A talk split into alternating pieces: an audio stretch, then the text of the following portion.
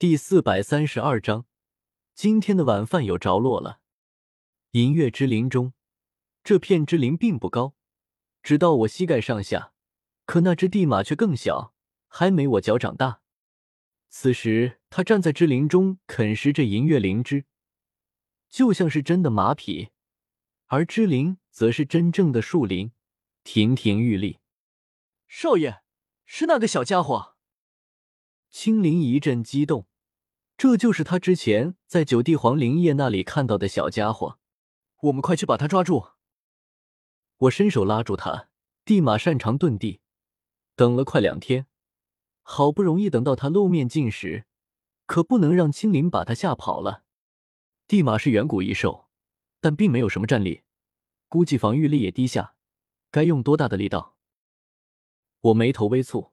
说实话，我也不太清楚该怎么用地马解毒，是用尸体就行，还是必须活捉？要是不小心把地马弄死了怎么办？机会难得，不能犹豫。就用一星斗王战力好了。我谨慎的构筑起一道灵魂屏障，用来掩盖斗气波动，然后单手掐诀，指尖有淡紫色雷霆涌动，威力逐渐提升到一星斗王层次后，朝地马击射而去。地马会遁地，一旦惊动它遁入大地中，就凭我挖地道的速度，压根别想跟上它，轻易就会被它甩开。可谁让他跑到地面上来？雷霆的速度太快，一眨眼就掠过整座斗气大陆了。所以面对真正的雷霆，躲无可躲，必定被命中。吃！雷霆一闪而过，地马还没反应过来就被命中，小小的身子炸飞出去。我立刻发动雷瞬，体表雷光一闪，突兀出现在地马身旁，伸手一捞。就在空中捏住了他命运的后颈，撕绿略。地马一双小眼睛惊恐不安，在我手中不断挣扎着。可是那挣扎的力量，堂堂远古异兽，力量竟然和凡间的小猫小狗差不多，连最低劣的一阶魔兽都不如。我纵身回到青灵身边，心中不免怀疑自己是不是抓错了。但这小家伙身上散发的那股气息，体内蕴含的那股极为精纯温和的能量，却让我明白，这绝对不是普通小兽。好可爱呀！青灵美目流转，紧紧看着地马。这小家伙就像一匹缩小版的马驹，皮肤雪白，眼睛乌黑，四只小蹄子在空中无助的踢着。少爷，我帮你拿着吧。我拒绝了，地马关乎我的小命，我自己保管才放心。刚才那一击并没有伤到他，看来远古异兽还是有一些奇异之处的。我取出一个玉盒，将它扔进去，用斗气封印住。想了想，我又觉得不保险，万一让它遁走了怎么办？我连忙又取出一只铁盒子，一只木盒子，盒子套盒子，然后除了斗气封印外。又用绳子、铁链锁头物理封锁，最后再加上一层灵魂封印，这才终于松了口气。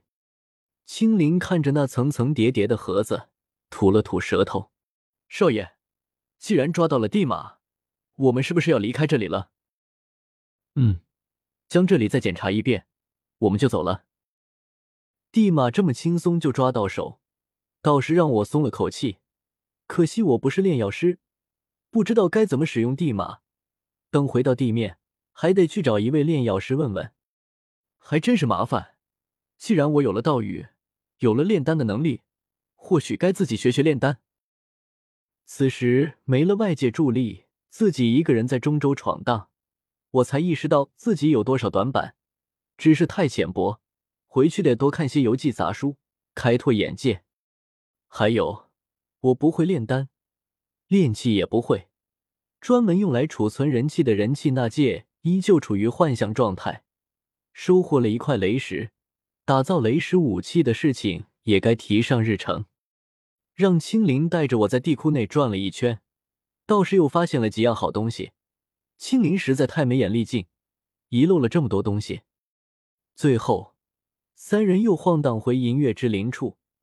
虽然身上的玉盒不够，但回到地面我可以去买啊！我直接动用斗气，将上千株银月灵芝拔起，一挥手，上千株银月灵芝密密麻麻飞入我那戒中，心情那叫一个畅快。当然，本着人道主义精神，我没有断子绝孙。而是留了数十株品质最差的银月灵芝没有采摘，过上一两百年，这片之灵大概就能恢复元气，等待下一个有缘人。走了，诸事已毕，这座地窟没有丝毫留恋之处。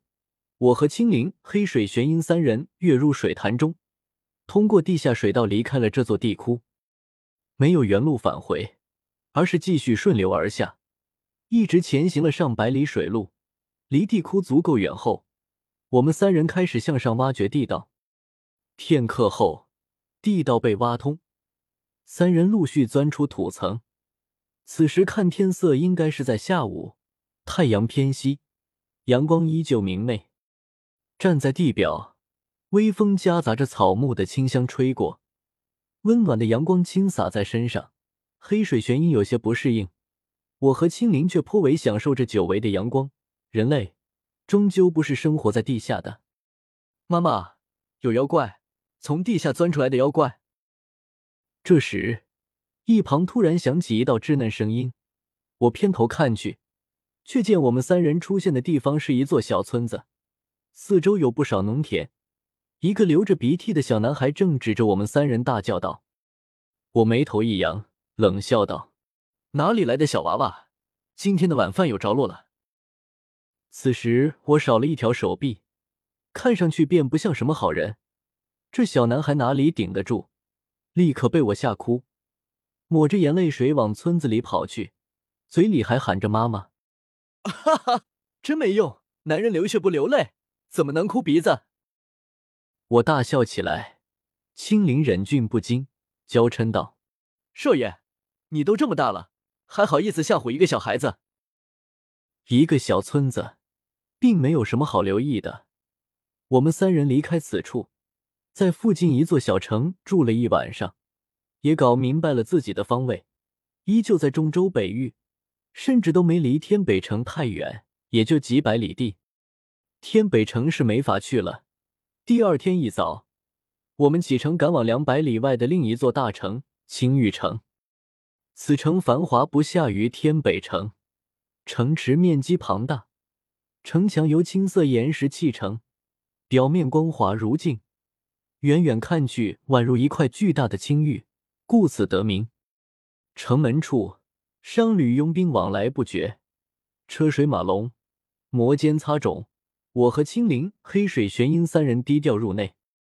天北城之事也算一个教训，中州不比西北疆域。能在这里立足的家族宗门，就没有一个简单的。所以这次我格外低调，半点没有惹事的意图，只想找个炼药师咨询一下地马的使用方法，也不需要太高阶的炼药师，六品就行。实在没有，资深老练的五品炼药师也行。把恶金银蛇的蛇毒解了，然后便赶去蛇人祖地与其他人会合。听说了吗？天北城出现了一道斗圣传承。据说，是两千年前那位大乐圣者的。大乐圣者是谁？重点不是这个，你不知道吧？天北城已经被风雷阁给封锁了，他们想要霸占这道斗圣传承。不可能，斗圣传承这么重要的东西，绝对会吸引大量强者前往。风雷阁再强，也不可能和整个中州为敌吧？哪有什么不可能？韩家，你知道吧？天北城两大家族之一。直接被风雷阁灭门了，杀的是人头滚滚，血流成河，谁敢反对？听说另一个天北城大家族洪家也被风雷阁擒下了，说是洪家杀了风雷阁一个长老，好像叫什么沈云。呵呵，要我说，这就是个借口。